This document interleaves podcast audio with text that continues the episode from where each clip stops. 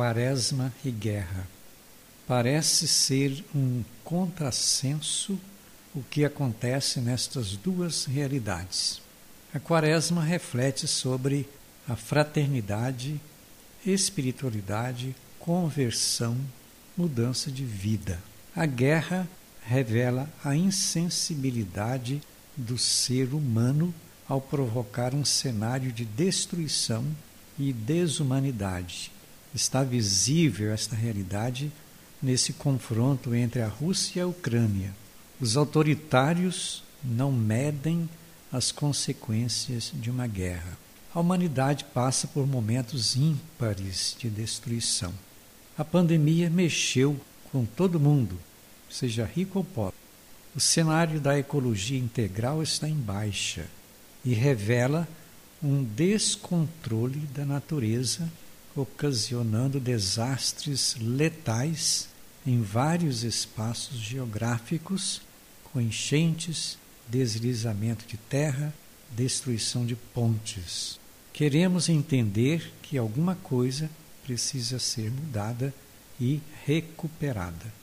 Está na hora da humanidade levantar os olhos para o céu, como fez Abrão diante da proposta e do convite de Deus.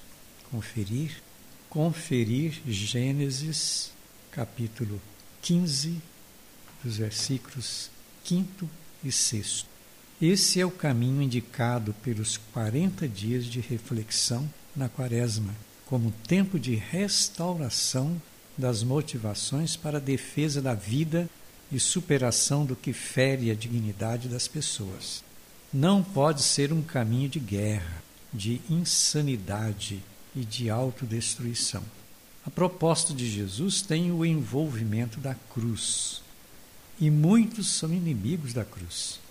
A tendência moderna é de descarte de tudo que exige sacrifício, mas acaba provocando consequências de sofrimento e perdição. Nas guerras, as autoridades não conseguem sacrificar os próprios interesses, sejam econômicos, políticos e religiosos. É inconcebível que a maioria das guerras tenha motivação religiosa. Não é louvável ter prazer somente em relação às coisas terrenas, aos interesses egoístas e escusos, desviando a atenção para o sobrenatural. Na maioria das vezes, isto acontece numa guerra onde as decisões são recheadas de competição, destruição e morte.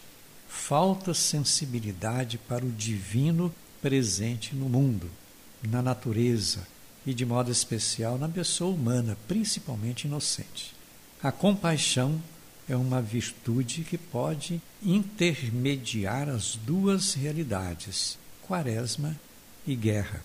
Quem arma guerras diz não eliminar vidas inocentes, mas não vive a compaixão o reconhecer que todas as pessoas têm direito à vida, à sua história e a seus patrimônios.